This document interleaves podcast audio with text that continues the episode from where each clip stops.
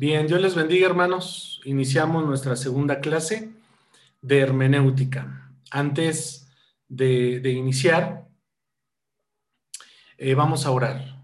Amén. Padre, muchas gracias te damos por este día, por esta segunda clase que nos permite reunirnos a través de este medio.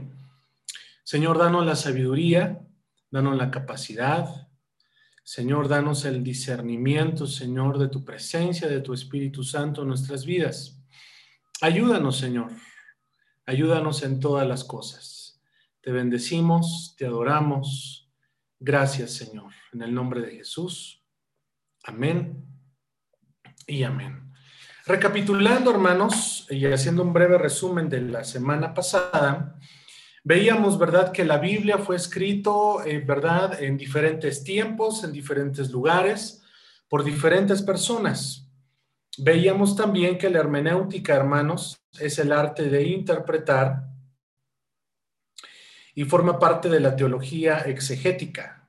Es decir, la, exégesis es sacar, ¿verdad?, del versículo la enseñanza eh, la enseñanza teniendo en consideración todas las reglas de la hermenéutica. Lo que realmente quiso decir, ¿verdad? Eh, eh, el, escritor. De ahí nos íbamos a que efectivamente son varios escritores, sacerdotes, poetas, profetas, guerreros, estadistas, pescadores, ¿verdad? Eh, eh, eh, que, fue, que fueron escritos, ¿verdad? por, por personas en lo individual, en algún tiempo y en un lugar. ¿Ven? En algún lugar. Fueron escritos algunos en desiertos y, otros, ¿verdad? Como más, más contemporáneos, las cartas del apóstol Pablo que fueron escritas desde la cárcel. Bien, Ah, y veíamos la primera, una disposición necesaria para el estudio de las escrituras. Llegábamos entonces a entender el primer punto de la hermenéutica, ¿sí? Que para el estudio y recta comprensión de la Biblia se necesita un espíritu respetuoso y dócil, amante de la verdad, paciente en el estudio y dotado de prudencia lo que es, en otras palabras, un espíritu correcto y respetuoso, ¿sí? De, eh, de la palabra. Acuérdense, hermanos, que no estamos interpretando cualquier libro, que podamos caer en un error y después, ay, me di cuenta del error y después eh, volver a decir algo. Acuérdense, hermano, que nosotros como predicadores, como maestros que nos estamos preparando en estas dos materias, que es la hermenéutica y homilética, tenemos y vamos a tener a una audiencia, vamos a tener, perdón, a, hombres y a mujeres, que ese día que, que le vaya a tocar a usted dar una palabra o dirigirse desde el púlpito hay personas que solamente están necesitando oír la palabra que necesitan. No necesitan escuchar todo un discurso y toda, toda, toda una elocuencia del, del predicador. Hay personas que solamente están escuchando, necesitan escuchar una palabra. ¿Sí? Entonces, nosotros como predicadores debemos de tener ese espíritu respetuoso, ¿verdad? Con una preparación previa, ¿verdad? Como lo entendemos, de la misma escritura. Debemos de ser amantes de la verdad, ¿sí? No darnos a lo que dice la mayoría, no darnos a lo que, a lo que dice un gran eh, eh, pastor, un, renombrado eh, ministro. No, hermanos, debemos de, y, no debemos de hacer eso y mucho menos replicar, replicarlo nosotros y mencionarlo en cuando nos toque hablar. Debemos de, ser prudentes en el estudio, amantes de la verdad, y eso tiene que ver con el espíritu correcto en cuanto a la escritura. Amén. también veíamos la semana pasada que ah, posiblemente, ¿sí? O en una aparente, ¿verdad? Contradicción en la Biblia nosotros podemos encontrar. Pero acuérdense de esto. No reside ni en la Biblia ni en el maestro, reside en el corto alcance del discípulo, o sea, usted y yo. ¿Ven? Si a veces decimos, híjole, es que no le entiendo, es que eh, aparentemente hay una contradicción en lo que leo aquí, en lo que leo allá. Acuérdese, hermanos, que debemos de tener el panorama completo. Cuando hablo del panorama completo es desde Génesis hasta Apocalipsis. Uno, dos. Acuérdense, hermano, que yo les pregunté la semana pasada quién ha leído la Biblia por lo menos una vez completa la Biblia. ¿Ven? Entonces, eh, cuando usted lee la Biblia por primera vez, desde pasta a pasta, pues usted la lee por, y, quizás no vaya a entender muchas cosas, pero si la lee una segunda vez, va a percibir cosas que no percibió la primera vez. Y si usted la tercera vez que lee la Biblia la lee en otra versión, híjole hermano, se le va a ampliar el panorama bíblico, pero de una manera tan grande y tan tremenda. Bien, eso es haciendo un resumen de, la semana pasada. Ahora quiero que me acompañen a abrir su escritura en segunda de Timoteo, segunda carta del apóstol Pablo a Timoteo 3:14. Segunda de Timoteo 3:14. Dice dice así: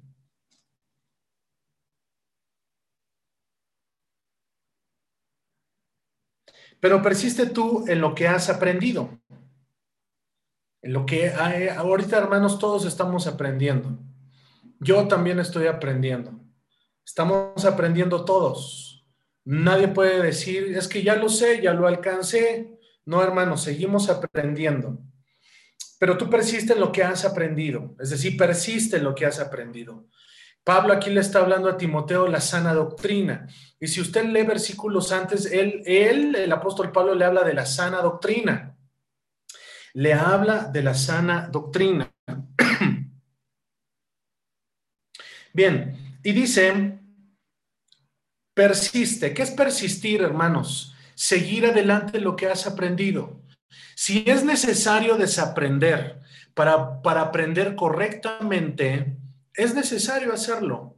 No le tengamos miedo a eso, ¿verdad? A desaprender cosas que en primer lugar nos enseñaron mal y en segundo lugar, ¿sí? En cosas preconcebidas que nosotros nos fuimos dando a esa idea. No sé si me estoy explicando.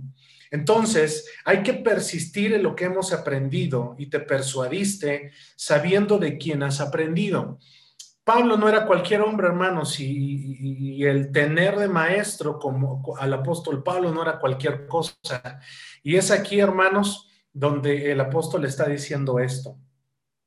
Y que desde la niñez ha sabido las sagradas escrituras. Desde la niñez ha sabido las sagradas escrituras, las cuales te pueden hacer sabio no para que andes eh, o para que no andemos, hey, yo tomé un curso de hermenéutica, ya lo sé todo, no. Pero mire cómo dice, las cuales te pueden hacer sabio para la salvación. Es decir, hermanos, cuando nosotros nos, nos enfocamos al estudio bíblico, es con un propósito. Y ese propósito, hermanos, es para salvación por la fe que es en Cristo Jesús. Es decir, para nosotros y para los que te van a oír. Lo voy a volver a decir, para ti y para los que van a, van a oírte en determinado momento.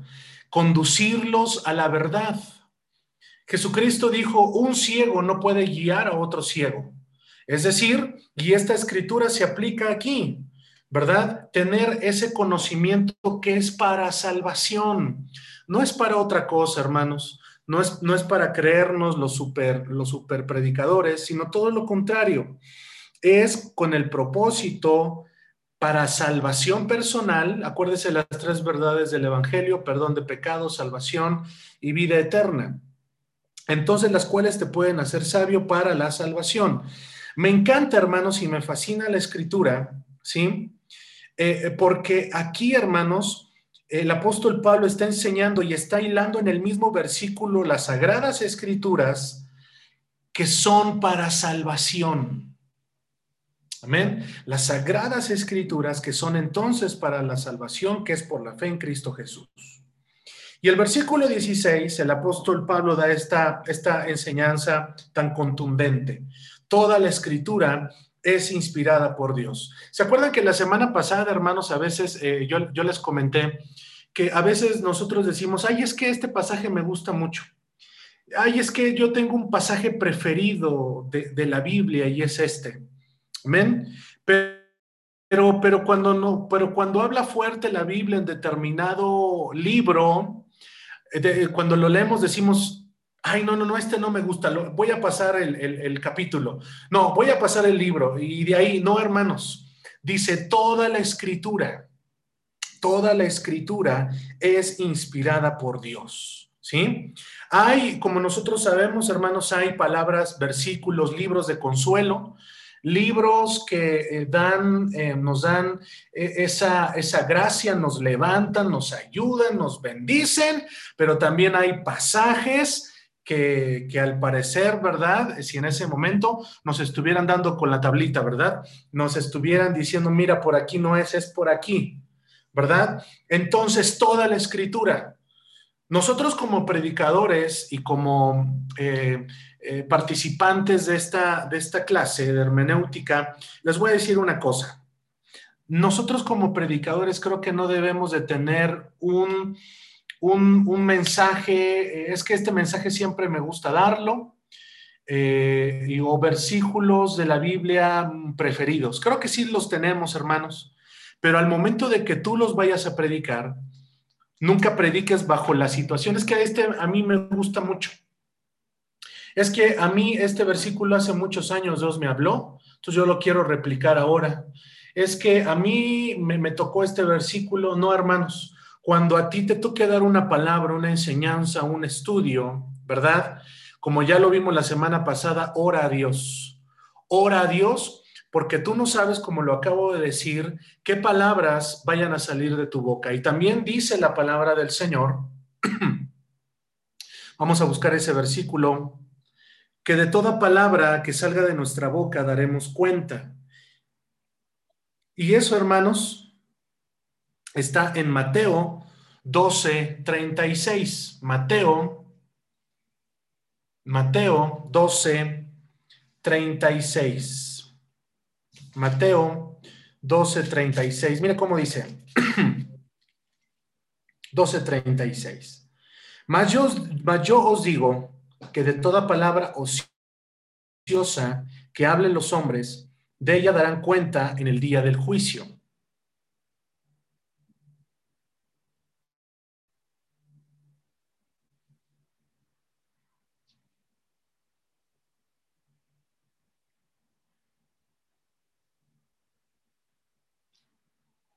De toda palabra ociosa, ¿sí? Daremos cuenta. ¿cuánto más nosotros como heraldos, entiéndase la palabra heraldo, es aquel que anuncia? ¿Ven? Cuando ustedes me escuchan decir la palabra heraldo, es aquel que enseña, aquel que habla, aquel que es maestro. ¿Ven? Entonces debemos de tener cuidado cuando estamos en el púlpito. Bueno, eh, eso es parte de la homilética, pero se los voy a mencionar de una vez. Debemos de, tener en consideración cada palabra que hablamos, cada palabra que hablamos. Si usted va a exhortar y a reprender a la iglesia, aún, aún tiene que considerar cada palabra que, que se va a hablar. Ahora, referente a esto, quiero también llevarlos a Efesios 4:29. Efesios, Efesios 4:29. Dice así. Ninguna palabra corrompida salga de vuestra boca, sino la que sea buena para la necesaria edificación a fin de dar gracia a los oyentes. Oh, qué hermoso versículo, hermanos de la Biblia. Y aquí está hablando el apóstol Pablo.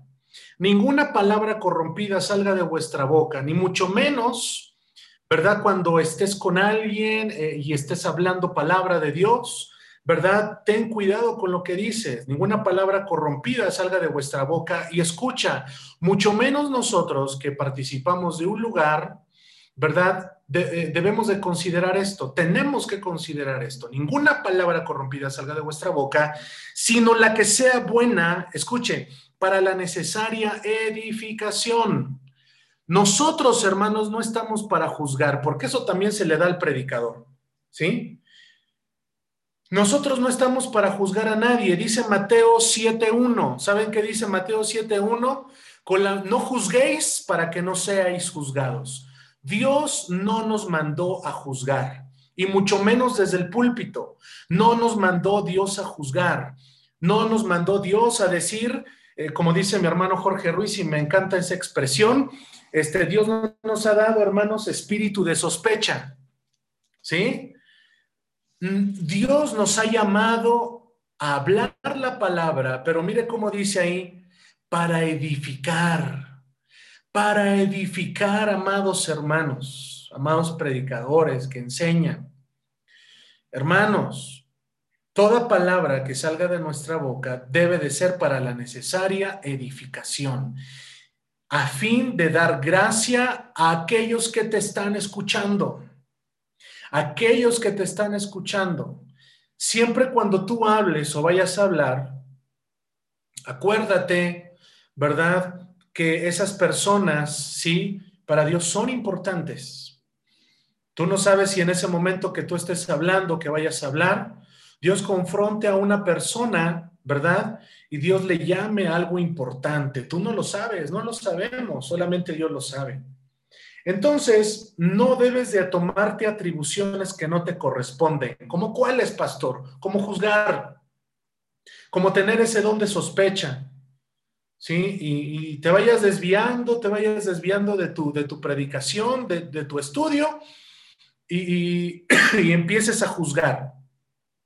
Yo me recuerdo, hermanos, hace muchos años, hace, pero muchos años, hermanos, desde los púlpitos, ¿verdad? Y, y ahora también se sigue haciendo, ¿verdad? Pero Dios, Dios sea con ellos, ¿verdad? Eh, se empieza a juzgar y se empieza a hablar, hermanos, perdónenme, de frivolidades, de lo que está sucediendo, ¿verdad? De, algún artista, algún político, se meten en la política. Hermanos, todo esto se los comento porque nosotros debemos de hablar la palabra hablar la palabra, no hablar otra cosa. Acuérdate lo que dicen estos dos versículos. De todo lo que salga de tu boca vas a dar cuenta en el día del juicio, como lo vimos en la, en la, en la cita anterior. Y aquí nos dice el apóstol Pablo que cuando tú hables, hables para edificar. No hables para tirar más a las personas. No hables para darles el tiro de gracia. No hables para, para confundirlos. Háblales para edificarlos, porque la palabra de Dios es verdad y edifica. Amén. Ahora, regresamos, regresamos a Timoteo. Eh, segunda de Timoteo 3:14, 16, ah, y toda la escritura es inspirada por Dios y útil para enseñar. Amén. Así es que en los púlpitos tienen que estar, tiene que estar en primer lugar la palabra de Dios. Amén. Es el lugar donde enseñamos, donde hablamos, sea en la misma iglesia, sea en una casa y aún sea en la calle, donde tú te pares a hablar la palabra de Dios, tiene que estar basada, ¿sí? En la palabra, porque la misma palabra es útil para enseñar, para enseñar, dice ahí, para redarguir. ¿Qué redarguir, hermanos? Pues hablar al corazón de las personas, ¿verdad? Y edificarlas. ¿verdad? Pero también de alguna manera confrontarlas con su pecado, con su maldad. Para corregir. Es útil la palabra del Señor, hermanos, para corregir. Para corregir lo aprendido o lo que se aprendió mal. La misma palabra es para corregir esa parte y para instruir en justicia.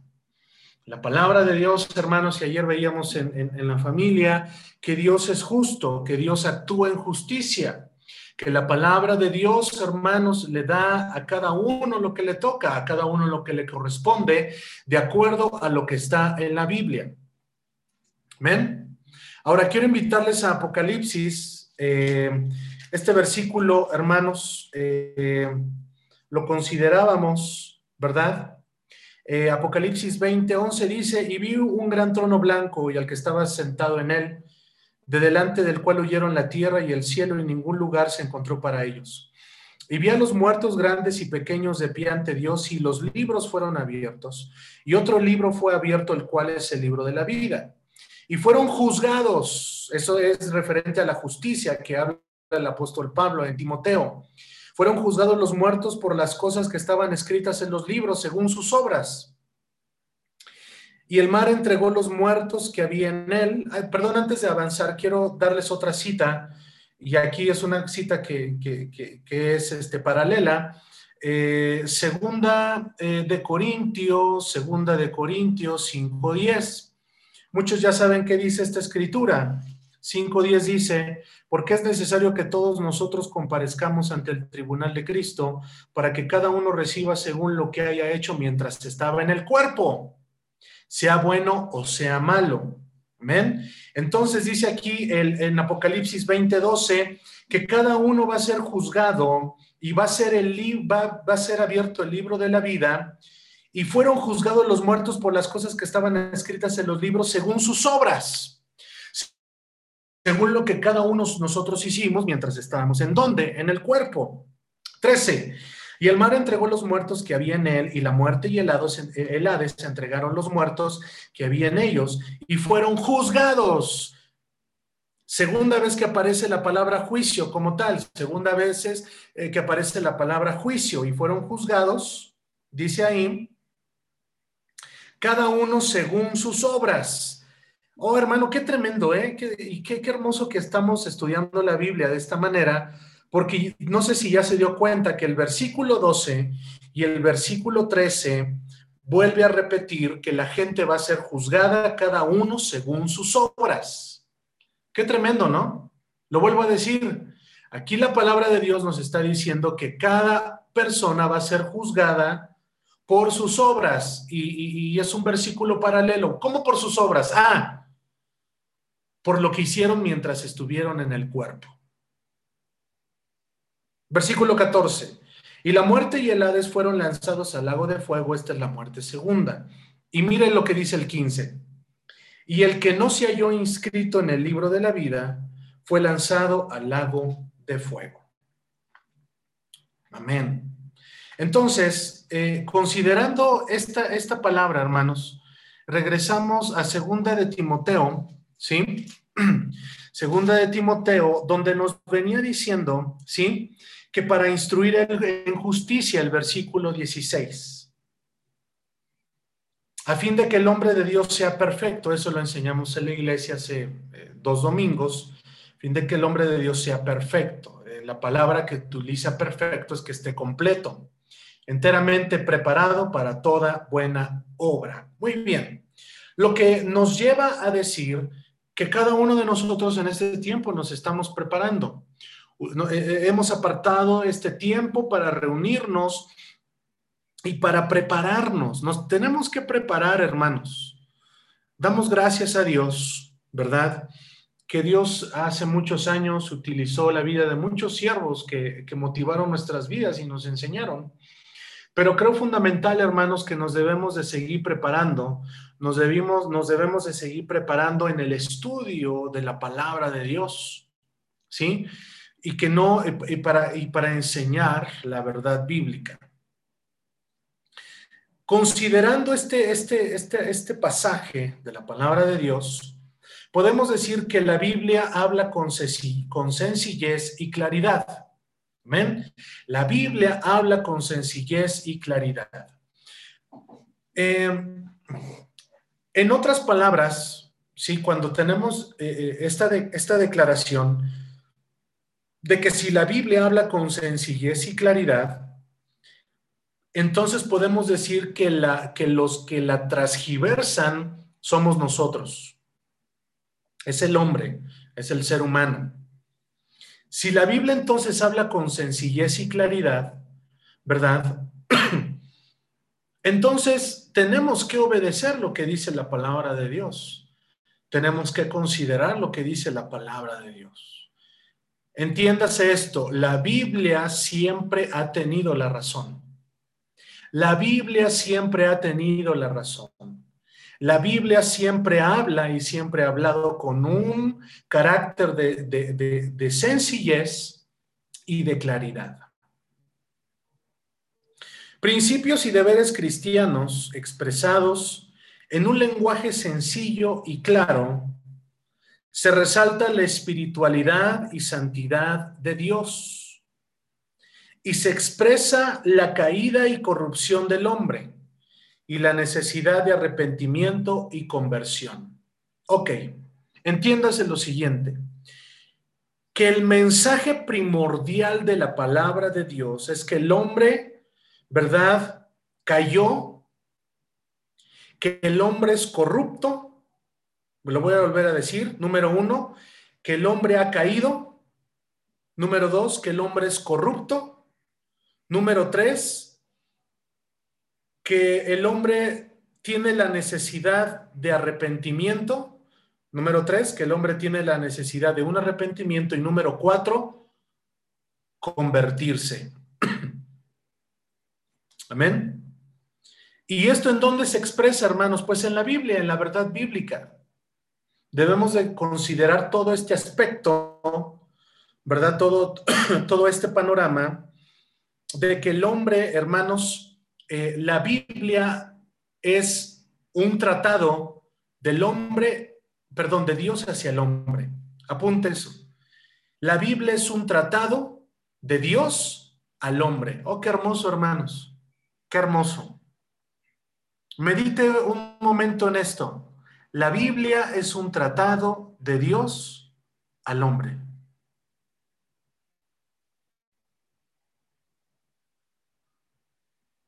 Es decir, hermanos, Dios siempre ha hablado. Dios siempre ha hablado. Amén. ¿Y esto es donde lo, encontramos? Vamos, por favor, o apunte eh, el libro de Hebreos, capítulo 1 libro de Hebreos 1, 1. Libro de Hebreos 1, 1. Dice, Dios habiendo hablado muchas veces y de muchas maneras, en tiempo a los padres por los profetas, y yo creo que este versículo lo entendemos, ¿verdad? Llegó el momento del Antiguo Testamento que Dios hablaba a través de los patriarcas y Dios hablaba, podemos mencionar a Moisés, el tiempo de los jueces, Dios hablaba a la vida de ellos, a los sacerdotes, a la vida de Samuel, ¿verdad? Y de ahí ellos lo replicaban, ¿verdad? Al pueblo. Dios habiendo hablado muchas veces y de muchas maneras.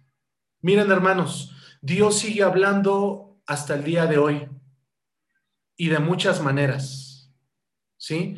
Cada uno de los que estamos aquí conectados y cada uno de los que va a escuchar esta, esta clase tiene su manera de expresarse, tiene su manera de enseñar, tiene su manera de predicar. Lo que conocemos como un, algo innato, algo, un talento, el talento, ¿verdad? E, el don, el ministerio que Dios le ha dado a cada uno en particular. Entonces aquí vemos que Dios ha hablado de muchas maneras y mire, ¿por qué estoy diciendo esto? La manera de hablar de Elías no fue la misma de Eliseo, a pesar de que Eliseo era el discípulo de, Elías. Cuando usted leemos primer, primer libro y segundo libro de Reyes, los dos se expresan de una manera diferente. Dios usó de una manera diferente en perspectiva de Elías, Eliseo, a la de David. Dios utiliza de maneras distintas, en tiempos distintos, en contextos distintos. Hermano, déjate usar por Dios, déjate usar por su presencia. Lleva ese talento a los pies de Cristo. Lleva tu don, tu ministerio a los pies de Cristo y dile, Señor, usa mi vida. Usa mi vida para tu gloria que los problemas, las situaciones que estoy viviendo, Señor, porque a veces venimos, Señor, las, problemáticas, Señor, y a veces decimos, Señor, que será que tú me que tú me puedes usar a través de mi contexto, a través de lo que yo estoy viviendo, a través de mis problemas y la respuesta es sí. Porque Dios, hermanos, porque Dios ve el corazón. Dios ve el corazón. Me acuerdo mucho, hermanos, de jueces capítulo 7. Apúntelo y lo leo ahorita que termine la clase. Jueces capítulo 7. Habla acerca de un varón que se llamaba Gedeón. Y nos dice que él estaba, hermanos, guardando, ¿verdad? Su comida, la cosecha, porque venían los marianitas, hermanos, y se robaban del pueblo de Israel su comida, su provisión. Y ahí estaba Gedeón, hermanos. Gedeón estaba preocupado por sus circunstancias. Hermanos, escúchenme, escuchen esta, esta palabra. Gedeón estaba haciendo y preocupándose por, por, por lo que él estaba viviendo en su contexto. Él no estaba pensando en Dios, hermanos. Él no estaba pensando en Dios, lo que él estaba pensando era, tengo que guardar rápido el, alimento porque van a venir los marianitas y, y ya no vamos a tener que comer. Y en ese momento, hermano, se le presenta el ángel de Jehová y le dice, Gedeón, varón esforzado y valiente. La primera vez que, escuchó Gedeón esta parte, yo me imagino que él volteó a todas partes y dijo, ah, caray, ¿es conmigo? ¿Me estás diciendo a mí?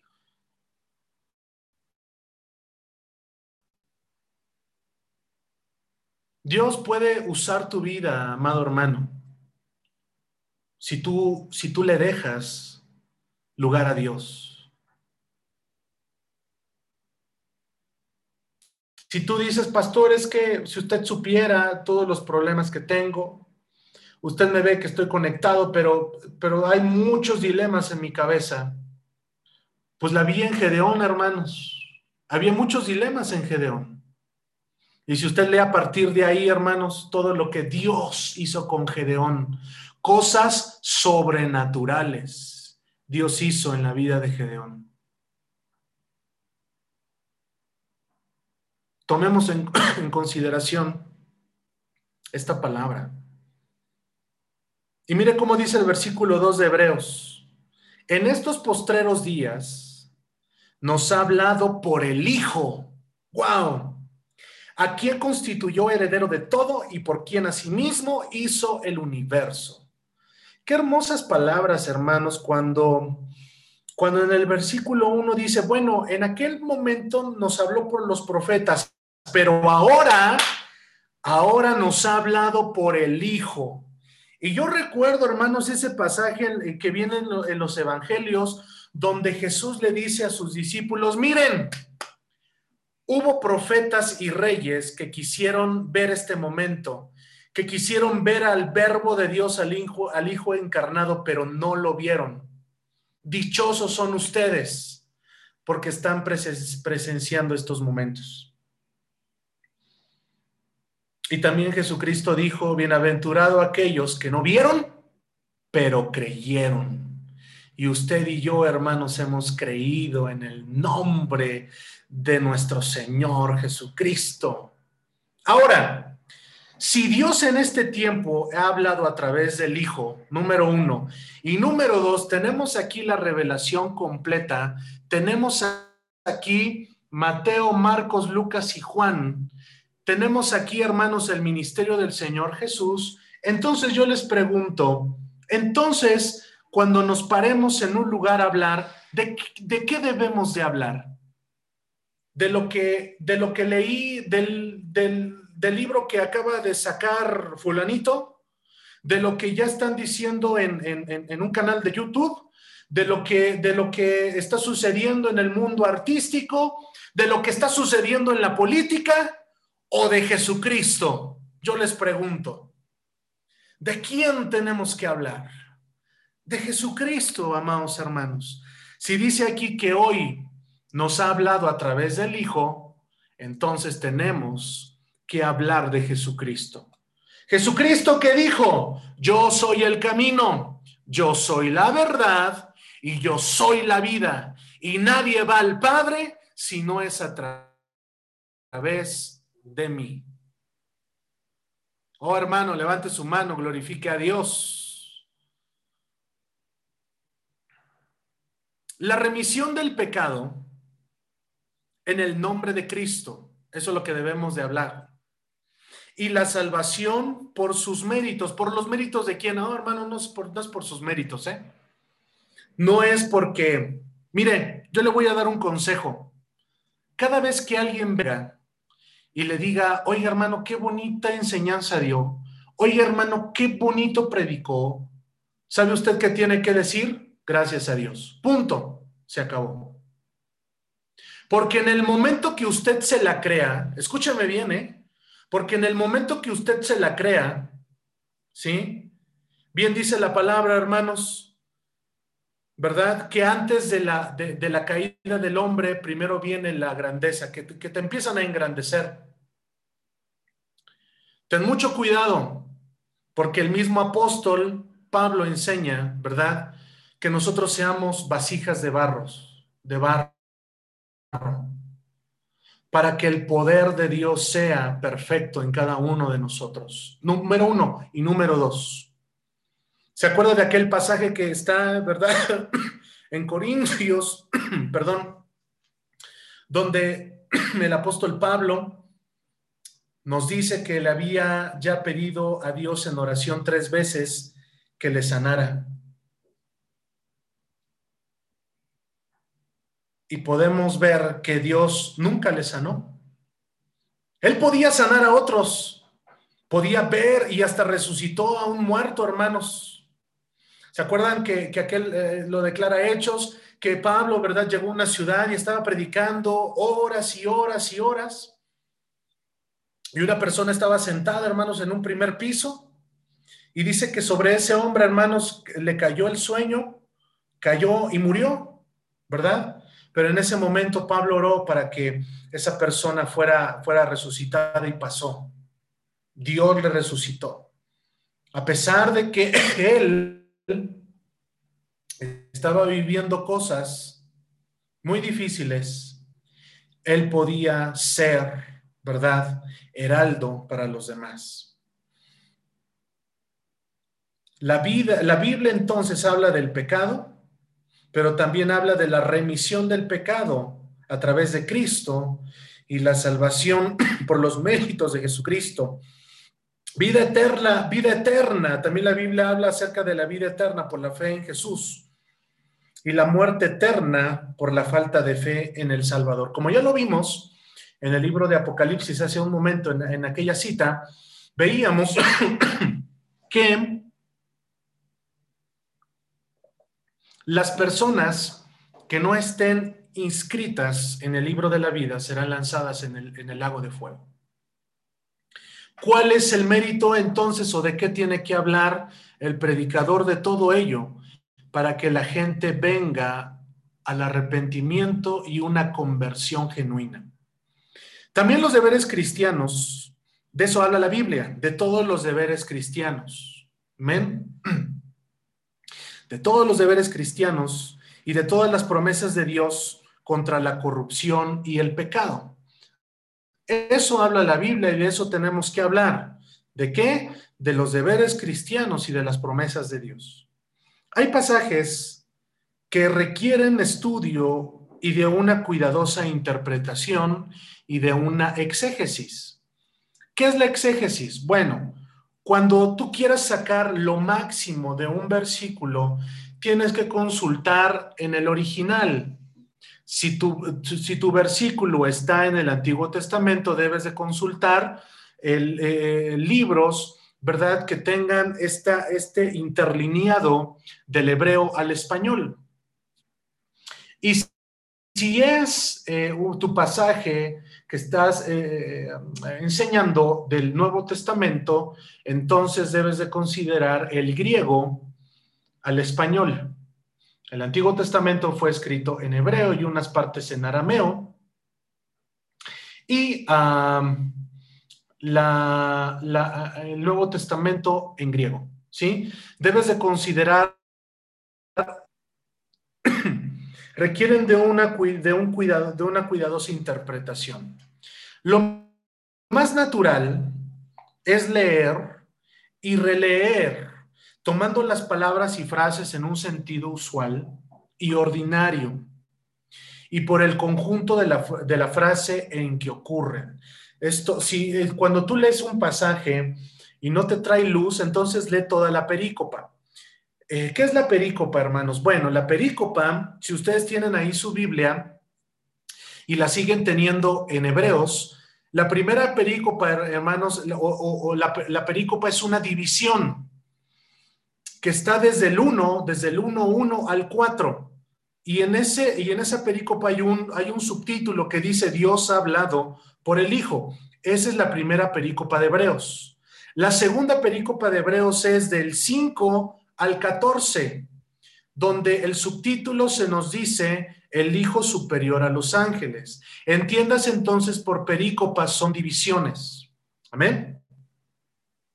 Entonces, si tú el versículo que quieres enseñar en su momento no te trae alguna luz, ¿sí? Debes de leer en su conjunto la frase.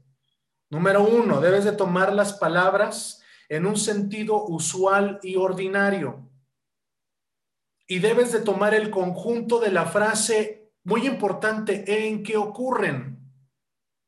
¿Men? No voy a adelantar porque eso voy a hablar en unos minutos. ¿Esto qué tiene que ver con el contexto? ¿Qué es el contexto? Bien, en, la parte, el conjunto de que ocurre el versículo que usted va a enseñar. Ese es el contexto. El contexto que es un versículo antes y un versículo después. Eso es el contexto. Eso es el contexto inmediato. Si usted está leyendo Hebreos, eh, ¿quieren un ejemplo, hermanos? Si usted quiere leer eh, y quiere enseñar Hebreos 2, 2, 3, debe de leer el 2, 2, 2 y el 2, 4, es decir, un versículo antes y un versículo después. Ese es el contexto inmediato. Después, si no le trae luz y para que usted entienda, debe de leer desde todo el capítulo. Número 2, todo el capítulo. Número tres, ¿sí? Debe de ver, debe de estudiar, aquí sí debe de estudiar quién escribió tal libro. ¿Quién lo escribió? Siguiente número. ¿Bajo qué condiciones escribió, válgase la expresión, el escritor? Entiendas entonces, podemos decir, ¿Por qué? ¿Por qué lo escribió? Siguiente, siguiente número, ¿quién fue su audiencia? Por ejemplo, las cartas pastorales, bueno, se entiende que Timoteo la escribió para Timoteo, ¿sí? En esta carta que estamos teniendo este ejemplo en los hebreos, ¿para quién la escribió? Bueno, su mismo nombre lo dice para los hebreos, para los israelitas, porque les habla de una manera totalmente distinta. Eso es el contexto. ¿Sí? Debemos de considerar ese párrafo o pasaje, como ya lo mencioné en la perícopa. También debe usted de considerar frases o párrafos semejantes, lo que se conoce como los pasajes paralelos. Yo no sé si usted ha visto que al leer la Biblia, ¿sí? Déjeme buscarle un ejemplo. Por ejemplo, el 1.5 de Hebreos dice, porque a cuál de los ángeles dijo Dios jamás, mi hijo eres tú, yo te he engendrado hoy. Ahí, cuando dice la palabra hoy, arribita trae una, una, este, una letra. Eso es como los pasajes paralelos. Entonces, usted va a la parte de, hasta abajo, ¿sí? A la parte mm, de, aquí abajo y le trae con, con unas negrillas, con una negrilla el 1.5, ¿sí? Entonces ahí le da el pasaje paralelo que es Salmos 2.7. Y aquí, ¿qué está, qué está, qué, qué está queriendo decir, hermanos, el escritor? Oye, hermano, cosas muy interesantes. Número uno, que el escritor está citando una profecía y está citando el Antiguo Testamento. Es decir, que Hebreos está en el Nuevo Testamento, pero que el escritor está citando el Antiguo Testamento. Es decir, híjole, no me quiero adelantar, pero ojalá me acuerde cuando vaya avanzando ahorita, porque eso tiene que ver con la regla fundamental. ¿Sí? Acuérdeme de ahí cuando llegue ahí. Esos son los pasajes paralelos. ¿Sí? A ver, vamos a, vamos a ver otro ejemplo. Vamos a, Salmos 1.1. Rápidamente, hermanos. Vamos a Salmos 1.1. Salmos 1.1. Voy a leer el 3, Salmos 1.3. Será como árbol plantado junto a corrientes de aguas. Al final de la palabra aguas trae una letra. ¿Ya se fijó? A ver, no quiero avanzar hasta que todos, hasta que todos podamos comprender esa parte. ¿Ya se fijó? Salmos 1.3. Al final cuando dice, será como árbol plantado junto a corrientes de aguas, arribita trae una, una, este, una letra, que es la letra A. Entonces, cuando está la letra, usted va a bajar hasta acá, hasta la misma parte de aquí, no sé si se pueda ver. ¿Sí? Aquí está la letra A y nos da el versículo, un versículo, a ver, déjenme. ¿Sí?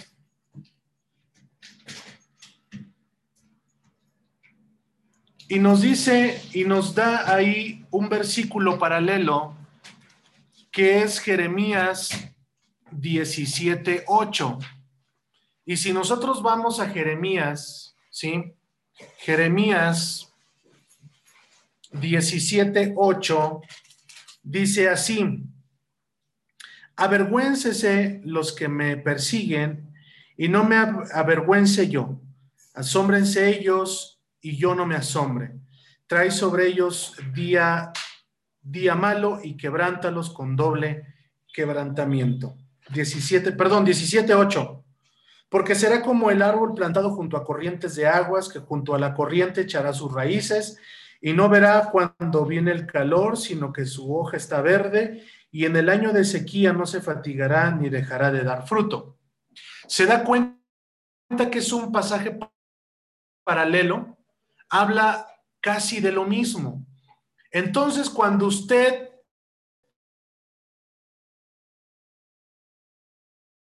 Si un texto, ¿quién lo escribió? Amén. Debe de considerar que es un salmo, que es un salmo, a su momento llegaremos, pero también considera el pasaje paralelo, que es Jeremías 17, 8. Amén. Eso tiene que ver entonces con el contexto, número uno, tiene que ver con, la, con, con un versículo antes, con un versículo después, tiene que ver entonces con la perícopa y también tiene que ver con los pasajes paralelos. Amén. Eso eh, tiene que llegar a usted a ese estudio.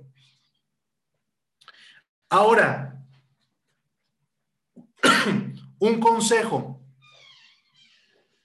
La, versión de la Biblia que comúnmente conocemos, pues es la Biblia eh, Reina Valera, versión 1960. Es la versión que más se usa en las iglesias. Pero hay varias versiones de la Biblia, ¿sí?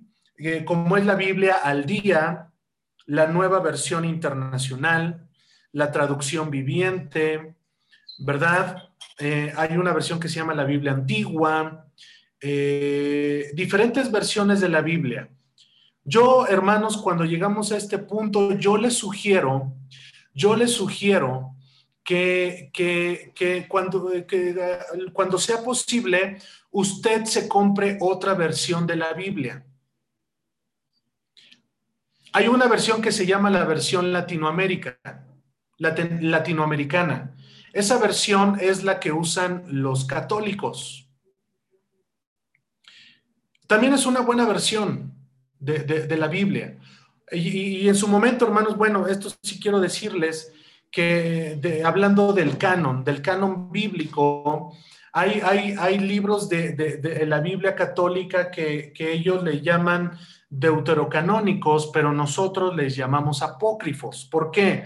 Porque esos libros como, como el libro de sabiduría de Salomón, como primera y segunda de Macabeos, eh, Tobías, Judith, todos esos libros, hermanos, no, al momento de leerlos, no tienen inspiración divina. Y fue a través de los concilios que hubo después para formar el canon de la escritura, donde esos libros quedaron fuera. ¿Sí? Es decir, no se espante, hermanos. y yo les voy a decir, eh, estos, estos días, hermanos, yo me compré esa Biblia. Eh, y efectivamente esa Biblia, hermanos, trae unas imágenes ahí, ¿verdad? Eh, lo que yo hice, hermanos, pues fue cerrarla, fue esa imagen la arranqué, porque yo quise y quiero leer, hermanos, esa versión. Lo que trato de decirles, número uno, no se espanten. Y número dos, seamos capaces de tener eh, la información completa. Amén. Estoy hablando entonces de diversas versiones, de diversas versiones de la Biblia. Amén. Y, otra cosa, yo siempre les he informado que en el mes de agosto, en el mes de agosto, eh, es cuando en las librerías hay promociones de Biblias donde tienen 30, 40 y hasta a veces 50% de descuento en las Biblias. Eh, ya si usted la quiere de piel y ya, pues ya es otra cosa, ¿verdad? Pero, pero, pero eh, hay Biblias, hermanos, accesibles, ¿sí? Yo les he compartido que la última Biblia que compré, hermanos, eh, me costó 20 pesos. Entonces, usted debe de, si usted quiere tener un panorama completo de las diferentes versiones de la Biblia, pues tiene que comprar, hermanos, tiene que invertir. Y, también tiene que leer. Amén, tiene que leer, tiene que dedicarse a la lectura, a la comprensión de la misma palabra de Dios. Amén.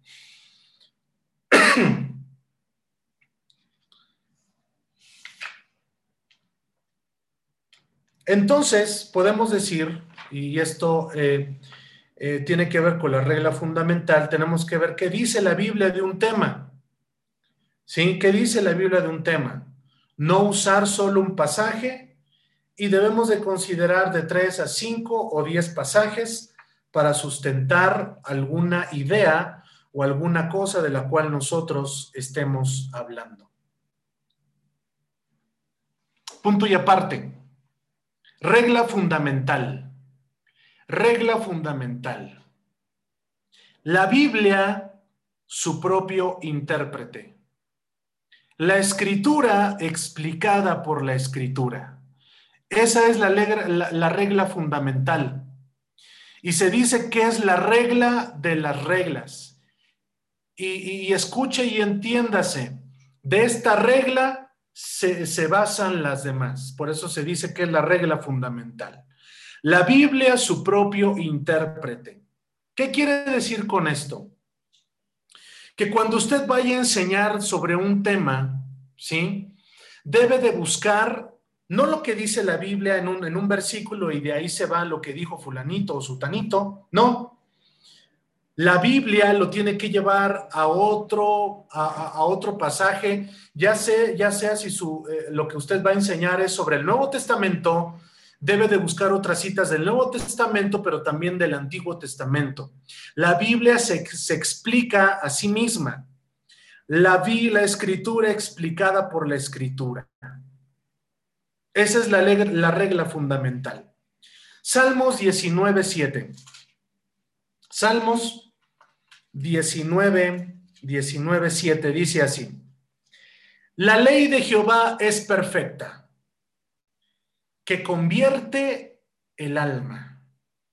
El testimonio de Jehová es fiel que hace sabio al sencillo. ¿Quién convierte a la gente, hermanos? No somos nosotros, es la misma palabra. Entonces, debemos de usar de una manera correcta la, la Biblia. No sé si me expliqué. Si la Biblia es perfecta, nos dice aquí el escritor, el salmista David, si nos está diciendo que la ley de Jehová, la palabra de Dios es perfecta, que tiene la capacidad de convertir al alma, entonces nosotros como predicadores tenemos que usar bien la palabra. Entonces, la regla fundamental la vuelvo a repetir. La Biblia su propio intérprete. La escritura es, es explicada por la misma escritura. ¿Ven? Apocalipsis 22, 18 y 19 dice lo siguiente. Yo testifico a todo aquel que oye las palabras de la profecía de este libro. Si alguno añadiere a estas cosas, o sea, si alguno añade una cosa que no está aquí en la Biblia, Dios traerá sobre las plagas que están escritas en este libro. Y si alguno quitare de las palabras del libro de esta profecía, Dios quitará su parte del libro de la vida y de la santa ciudad y de las cosas que están escritas en este libro. Es decir, dice, dice versículo 18, si alguno añadiere, como predicadores debemos de tener mucho cuidado de decir cosas que no están escritas en la Biblia. Debemos de tener mucho cuidado al decir cosas que no vienen en la Biblia. Debemos de tener mucho cuidado, porque Dios aquí dice que va a enviar pues una maldición, ¿sí? Traerá sobre las plagas que están escritas en este libro, pero también existe el otro extremo. Si alguno quitare, si alguno quita alguna palabra, Dios quitará. Qué tremendo, hermanos. Dios quitará su parte del libro de la vida y de la santa ciudad y de las cosas que están escritas en este libro. Qué tremendo, ¿no, hermanos? Entonces nosotros como predicadores, ¿sí? Debemos de considerar esta regla fundamental. La Biblia se explica a sí misma. Es decir, en otras palabras, enseñe Biblia que ya estamos leyendo aquí esta Biblia y nos lleva otro versículo, y que de ahí nos lleva otro versículo, y que de ahí nos lleva otro versículo. Eso, hermanos, es correcto. No que se empiece a hablar de un solo versículo y empezar a decir cosas heréticas, corrientes heréticas, y, y, estamos llevando a la perdición no solamente a nosotros, sino también a la audiencia que nos está, que nos está eh, escuchando.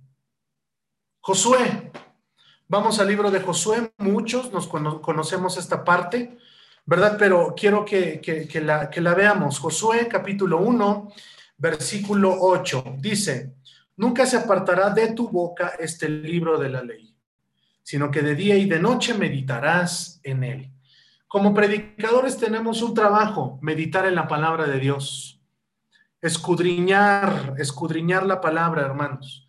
Y esto tiene que ver, hermanos, bueno, ahorita doy esa cita, pero dice, nunca se apartará este libro de la ley, sino que de día y de noche meditarás en él para que guardes y hagas. ¿Se acuerdan, hermanos, que hemos visto en la iglesia guardar y hacer? La Biblia misma habla de meditar, habla de meditar, meditar en la Biblia. No solamente, hermanos, se trata de leer la Biblia como como leerla como, perdón hermanos, como así, al ahí se va y leerla, leer, ya la leí. Es como aquella persona que dijo eh, al pastor, pastor, este, me llevé 100 volantes para evangelizar, me paré afuera del metro, los repartí y ya evangelicé a 100 personas. Eso no es evangelizar, hermanos. Y no es, no es decir, bueno, yo ya leí toda la Biblia y ya, bueno, sí, la has leído, pero pero que ha, surtido efecto en ti, no solamente la debes de tener como conocimiento, sino que baje al corazón y haga en ti los cambios que debe de hacer la misma palabra. Acuérdese, ya lo leímos en el Salmo 19.7, la ley de Jehová es perfecta, que convierte, que cambia, que convierte el alma. Y, y eso hace la palabra de Dios. Entonces, al leer la palabra de Dios, escuche, al leer la palabra de Dios debe de haber un cambio, debe de surtir un efecto. Esto tiene que ver entonces, esta cita es del Antiguo Testamento y Jesús dijo en Juan, Juan, Juan 5:39, Jesús dijo,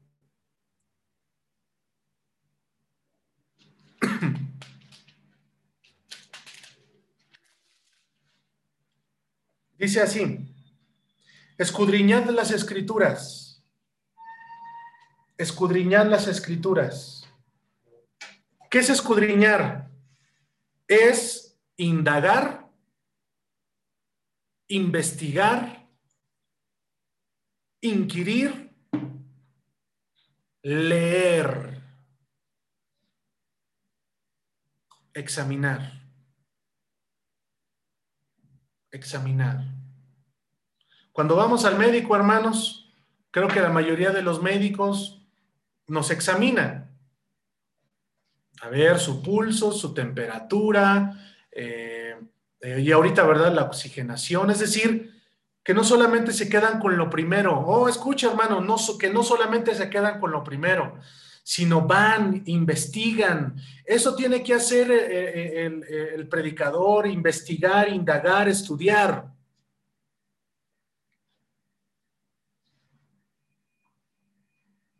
Segunda de Pedro. Segunda de Pedro 1.20 Segunda de Pedro 1.20 dice así. Segunda de Pedro 1.20 dice.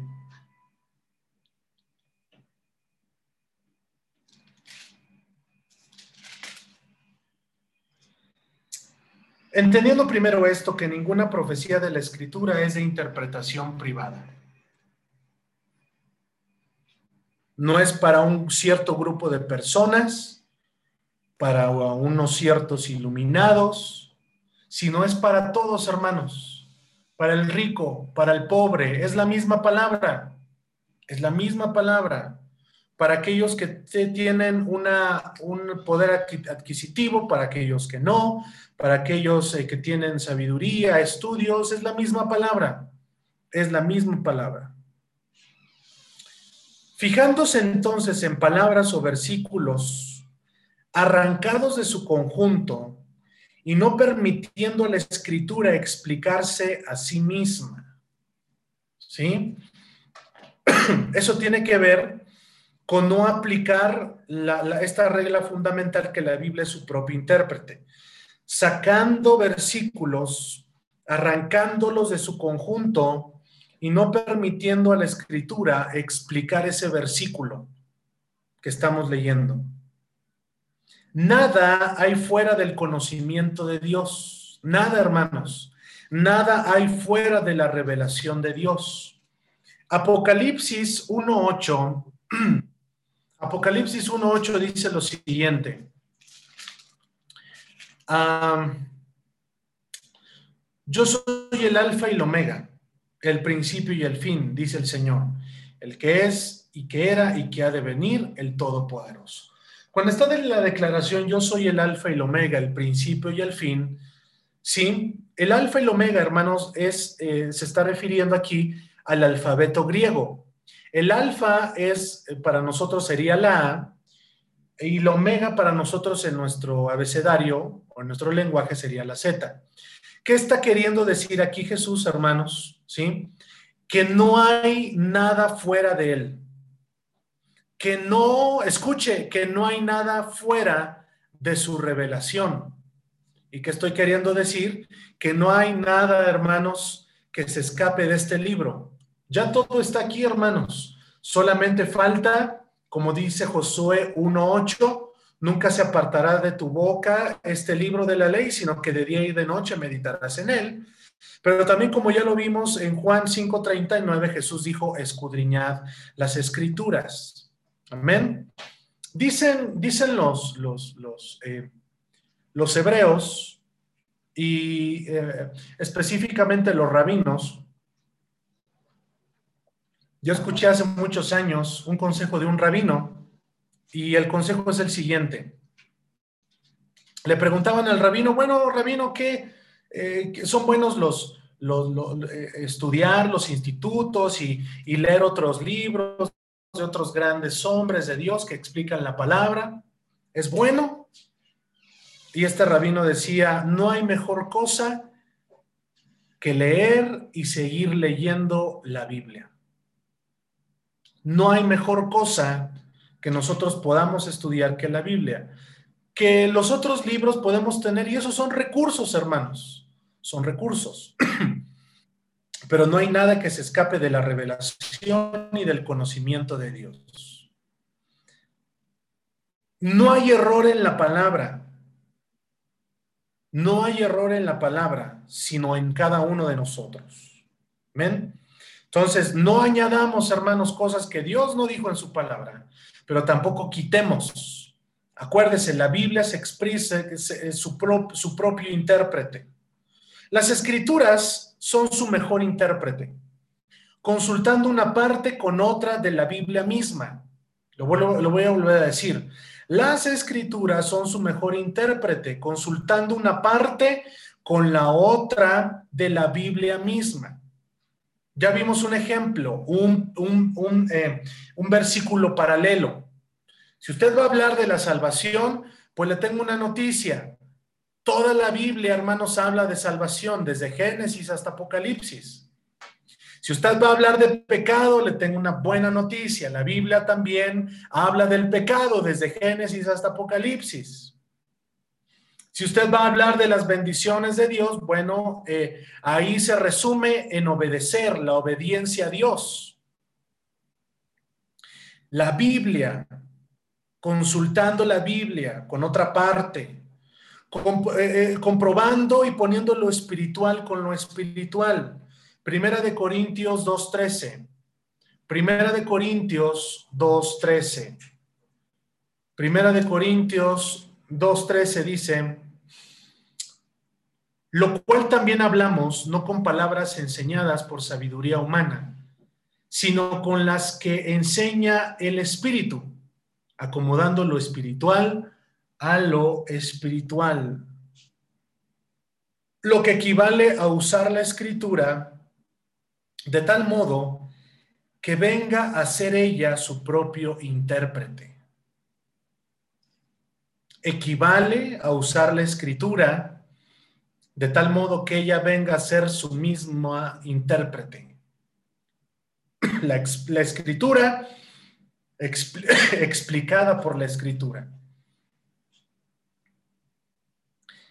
Pero si por una parte arrancando versículos de su conjunto, y esto sí póngalo en mayúsculas, pero si por otra parte arrancando versículos de su conjunto, lo que ya vimos hace un momento cuando hablé del contexto inmediato, versículo antes, versículo después, del párrafo, la perícopa, de los, de los pasajes paralelos o de las distintas versiones de la Biblia, si, si nosotros arrancamos un versículo de todo ello que acabo de mencionar, y, citan, y citamos frases sueltas en apoyo de ideas preconcebidas, se pueden construir doctrinas llamadas bíblicas, entre comillas, que la misma Biblia lo llama doctrinas de demonios.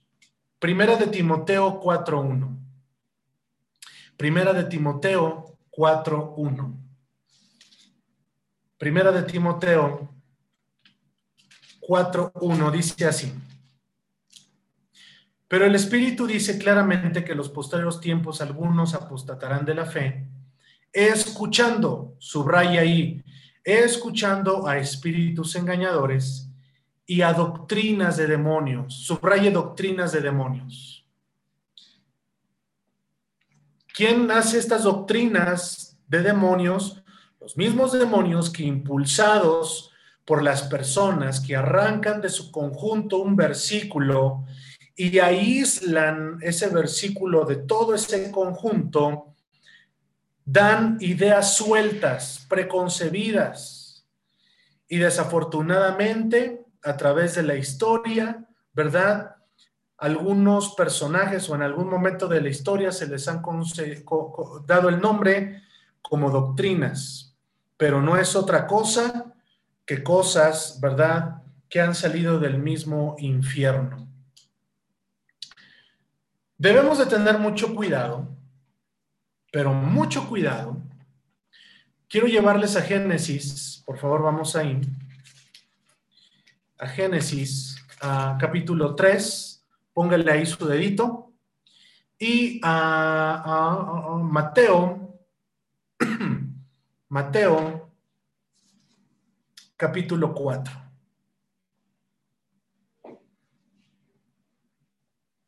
debemos de tener mucho cuidado porque bíblicamente, yo les decía eh, hace semanas, que debemos de tener mucho cuidado porque el primer intérprete de la Biblia misma como tal fue el diablo, fue Satanás. Lo voy a volver a decir, debemos de tener mucho cuidado porque el primer intérprete de la Biblia fue el diablo, fue Satanás. Entonces, si la Biblia nos dice ahí en Primera de Timoteo 4:1 que habrá doctrinas de demonios, y si el diablo interpretó como él quiso la Biblia, ¿qué será de nosotros, hermanos? ¿Qué será de nosotros si no hablamos la verdad? Corremos el riesgo de llevar, de conducirnos a nosotros mismos hacia la perdición, pero también a, las otras personas que nosotros les enseñamos. Génesis 3 dice, pero la serpiente era astuta más que todos los animales del campo que Jehová Dios había hecho, la cual dijo a la mujer, es decir, la serpiente, el diablo, Satanás le dijo a la mujer, con que Dios os ha dicho no comáis de todo árbol del huerto, con que Dios, oh, Escuche, escuche. Lo primero que hace el diablo Satanás, poner una duda. Con que Dios te dijo que te iba a bendecir, pero mírate cómo vives, cómo, cómo, cómo, cómo eres. Con que tú estás buscando las bendiciones de Dios, pero mira, no has cambiado. Esto es lo que el diablo le dijo a la mujer. Y la mujer respondió a la serpiente, del fruto de los árboles del huerto podemos comer, pero del fruto del árbol que está en medio del huerto, dijo Dios, no, coma, no comeréis de él, ni le tocaréis para que no muráis. Fíjese el diálogo, hermanos, ¿eh? Hay un diálogo aquí entre la serpiente y la mujer. Entonces la serpiente dijo a la mujer, no moriréis.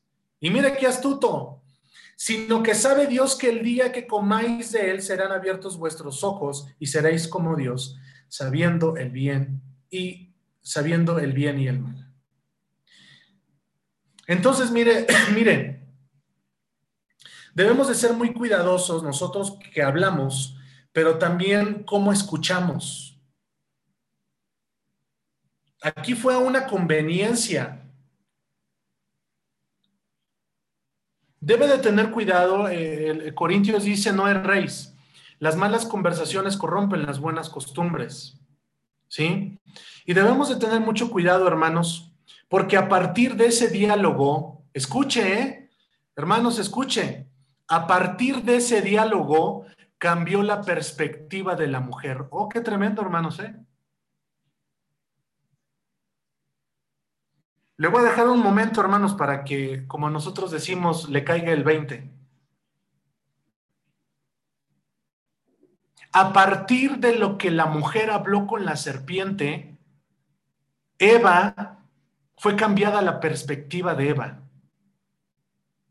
Porque ahí en ese diálogo, todavía Eva le dijo, no, Dios nos dio la orden de que, no, de, que podemos comer de todo árbol, pero menos de ese. Sea, ahí todavía Eva estaba defendiendo el punto, todavía ahí Eva, hermanos, estaba ahí. Pero ¿qué pasó después?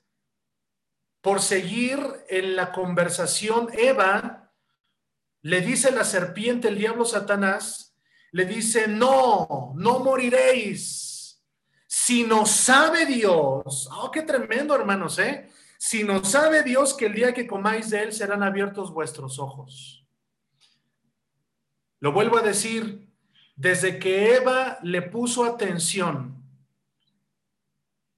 a lo que decía la serpiente, Eva cambió de perspectiva. ¿Y por qué, por qué dice eso, pastor? Ah, porque mire lo que dice el 6.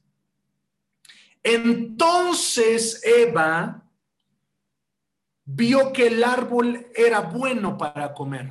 Oh, hermanos. Debe de tener cuidado y debemos de tener cuidado con lo que hablamos. Debemos de tener cuidado con lo que escuchamos. Porque eso puede cambiar la perspectiva bíblica y puede traer a nuestra vida engaño. Entonces, por este diálogo que está del 1 al 5, cambió la perspectiva. Entonces la mujer ya vio con otros ojos el árbol, el cual Dios les dijo que no comieran. Porque mire, y vio la mujer que el árbol era bueno para comer y que era agradable a qué hermanos. vaya, vaya su escritura. ¿Y que era agradable a qué? A los ojos y árbol codiciable para alcanzar la sabiduría. Entonces, cuando fue cambiada la perspectiva por el diálogo, por este diálogo, tomó de su fruto y comió. Y dio también a su marido, el cual comió así como ella. Se da cuenta, démonos cuenta, cómo a través de este diálogo puso en otra perspectiva a Eva? Ah, ¿qué le quiero tratar de decir? Si usted un día enseña, si usted un día predica, debe tener mucho cuidado de llevar a la gente a los pies de Cristo y no llevarlos a otro lado. Debe de tener mucho cuidado. Esto da para enseñar más, hermanos, pero no me quiero salir de la línea. Mateo 3, perdón, Mateo 4. Vemos aquí el diálogo entre otro diálogo, ¿eh? Otro diálogo. El que oiga, entienda, como decía Jesús. Aquí vemos otro diálogo, ¿sí? Pero este diálogo, hermanos, fue el mismo diablo Satanás, pero ahora con Jesús, ¿sí? donde en este diálogo, escuche, el diablo Satanás le citaba la Biblia a Jesús, pero Jesús también le citaba la Biblia. ¿Qué pasó aquí? Muy sencillo. El diablo Satanás citaba la Biblia a conveniencia. Oh, hermanos, como algunos de hoy lo hacen. Lo citan a conveniencia para decir a la gente, para hablar de prosperidad, para hablar de riquezas, para hablar de, que seamos supercristianos, para hablar, para hablar de, cosas que alimentan el ego. Oh, hermano, escuche, que alimentan el ego, que alimentan, que alimentan los deseos engañosos de la carne, pero que no alimentan el espíritu, que no alimentan el alma, que alimentan las emociones. Y aquí el mismo diablo está citando la Biblia. Versículo 3. Y vino él el tentador y le dijo, si, si eres hijo de Dios, di estas piedras que se conviertan el pan, eh, perdón, en pan en pan. Y él respondió y dijo, escrito está, no solo de pan vivirá el hombre, sino toda palabra que sale de la boca de Dios. ¿Y eso dónde está, hermanos? Deuteronomio 8.3. Deuteronomio 8.3. Deuteronomio 8.3. 8.3. Dice así, y te afligió y te hizo tener hambre, y te sustentó con maná comida que no conocías tú ni tus padres la habían conocido, para hacerte saber que no solo de pan vivirá el hombre, mas de todo lo que sale de la boca de Jehová vivirá el hombre. Se da cuenta cómo, cómo la cita media, si también en el 7, Jesús le dijo, eh, perdón, en el, en, el, eh, en el 6, y le dijo, si eres hijo de Dios, échate abajo, porque escrito está, porque escrito está. El diablo le está diciendo a Jesús, a sus ángeles mandará cerca de ti y en sus manos te sostendrán para que no tropieces con tu pie en piedra. Y Jesús le dijo, escrito está también, no tentarás al Señor tu Dios. ¿Qué parte citó, hermanos, el diablo? Salmos 91, 11. Salmos 91, 11. Dice así, pues a sus ángeles mandará cerca de ti que te guarden en todos tus caminos. Pero Jesús también en el 7, hermanos, habló la palabra. Amén. Y dice eh, eh, que Jesús citó Deuteronomio 6, 16. Deuteronomio 6, 6, 16. Dice así, no tentaréis a Jehová vuestro Dios, como lo tentasteis en Masash. Y en el 9 le dice, y le dijo, todo esto te daré si postrado me adorares. Entonces Jesús le dijo, vete Satanás, porque escrito está, al Señor tu Dios adorarás y a Él solo servirás. Eso también Jesús citó la Biblia, como dice, escrito está, Deuteronomio 6.13. Deuteronomio 6:13 dice, a Jehová tu Dios temerás y a él solo servirás y por su nombre jurarás.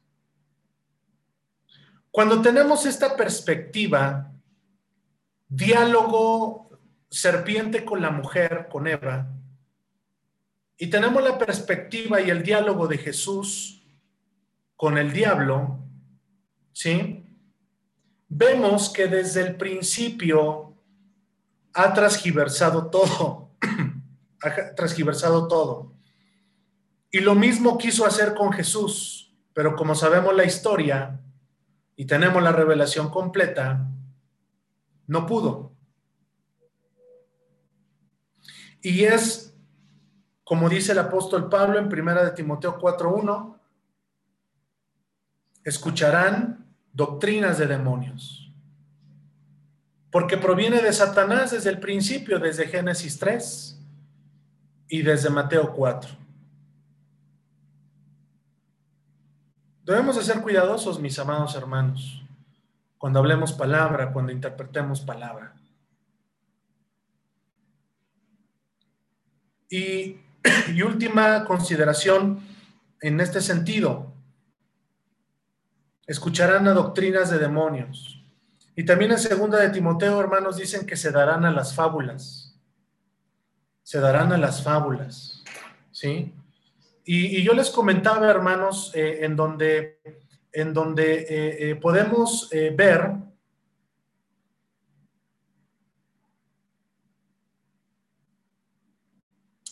qué significa una fábula. La fábula, hermanos, es una composición literaria narrativa breve, generalmente en prosa en verso, en la que los personajes principales suelen ser animales o cosas inanimadas que hablan y actúan como seres humanos. Pero una fábula, hermanos, también entiéndase como algo que no existe para sacar una, una, una, una lección pero con personajes ficticios, con personajes que no existen.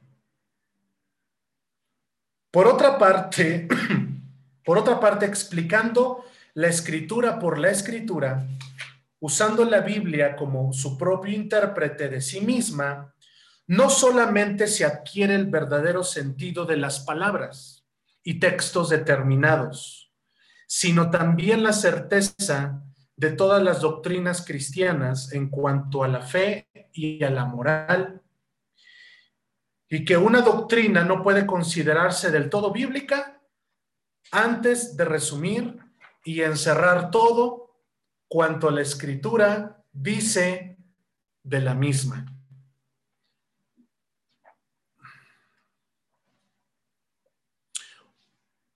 Un deber, ¿sí? Tampoco es del todo bíblico si no abarca y resume todas las enseñanzas, prescripciones y reservas que contiene la misma palabra de Dios en orden a la misma palabra. Es decir, todo en cuanto usted interprete y que la regla de las reglas es que la Biblia se interpreta a sí misma, también usted lo debe de interpretar junto con las enseñanzas bíblicas prescripciones, mandamientos, leyes y reservas que contienen la misma palabra. Pero cometer el delito de dar un fallo antes de haber examinado las partes, todos aquellos que establecen de alguna manera doctrinas sobre palabras o versículos arrancados del conjunto o de su contexto, sin permitir que la escritura se explique a sí misma. Es un delito, es un error y por consiguiente, hermanos, es algo, eh, una corriente herética, es una herejía, que es una herejía que usted está hablando conforme a sus pensamientos y no conforme a la palabra de Dios. Esta es la regla de las reglas. La Biblia es su propio intérprete. Termino con esto, hermanos, para dejar un espacio a comentarios y a preguntas. Si no queremos incurrir en errores y atraer sobre nosotros la maldición, el juicio de Dios, que la misma escritura pronuncia contra, contra los falsificadores de la palabra, así como siguiendo el ejemplo del diablo, ¿sí? Y como Jesucristo dijo, ustedes son de vuestro padre el diablo. Si no queremos eso, decimos entonces que la regla de las reglas, la Biblia es su propio intérprete. La escritura es explicada por la misma escritura, porque de esta se fundamenta y se desprenden otras que nacen de esta misma regla. La Biblia es su propio intérprete. Entonces, resumiendo y, dando una aplicación eh, rápida. Si usted va a hablar sobre un versículo, sobre una perícopa, lea la versión 60. Añada, hermanos, y, lea otras versiones de la Biblia. Si no hay una, una palabra que usted entiende, vaya a un diccionario bíblico. Le va a dar el significado. ¿Sí? También, hermanos, usted eh, lea, ¿verdad? El pasaje como tal, la perícopa. Si va a leer eh, la perícopa, hermanos, entonces eh, el contexto inmediato, un versículo después, un versículo antes. Utilice los pasajes paralelos. Utilice comentarios bíblicos. Hay comentarios bíblicos, hermanos. Todo lo que estoy diciendo de diccionarios bíblicos y de comentarios bíblicos, hoy, hermanos, pues antes no, ¿eh? Pero hoy usted los puede descargar a su celular. Equípese de todas estas, de todas estas herramientas que le van a ayudar, ¿verdad? Para la recta y completa interpretación de la palabra de Dios. Considerando todo esto y considerando lo que veíamos hace algún momento, que el primer intérprete de la Biblia fue el diablo, pues mayor consideración debemos de tener a la Biblia, que es la revelación que Dios nos ha dado, que es la revelación que Dios nos ha dado en este tiempo y que debemos de usar. Y termino con esto. Si Jesucristo dijo que escudriñemos la palabra y que no debemos, y que, perdón, mejor dicho, y como dice en Josué, no, meditarás de él, en él, de día y de noche, meditarás, meditarás en él pues debemos, hermanos, de practicar, ¿verdad? Tal, tal información, tal, tan, eh, la lectura, perdón, de la palabra bendita de nuestro Dios. terminamos por el día de hoy, hermanos. Eh, damos gracias a Dios. Eh,